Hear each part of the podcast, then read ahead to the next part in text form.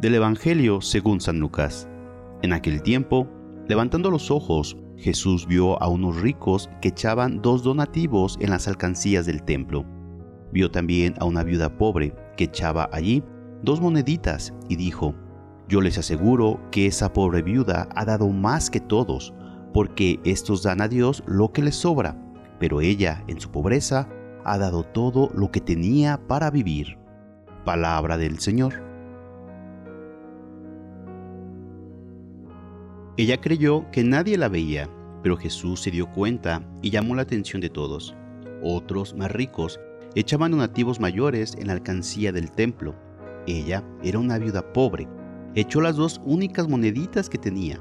El pasaje nos muestra que no importa la cantidad de lo que damos, sino el amor con que lo damos.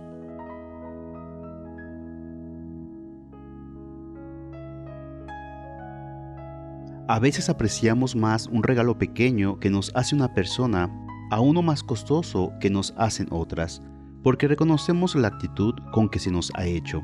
La buena mujer dio poco, pero lo dio con humildad y amor, y además dio todo lo que tenía, no lo que le sobraba.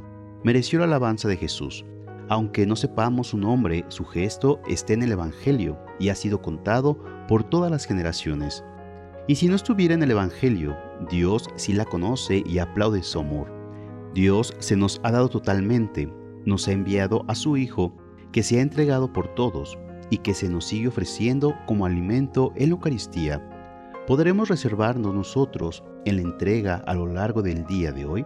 Al final de una jornada, al hacer durante unos momentos ese sabio examen de conciencia con el que vamos ritmando nuestra vida, podemos decir, que hemos sido generosos, que hemos echado nuestras dos moneditas para el bien común?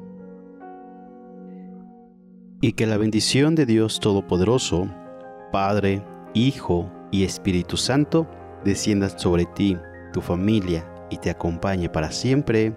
Amén. Si te gustó esta reflexión, te invito a suscribirte al canal, darle clic a la campanita y compartirlo para que más escuchen y mediten la palabra de Dios.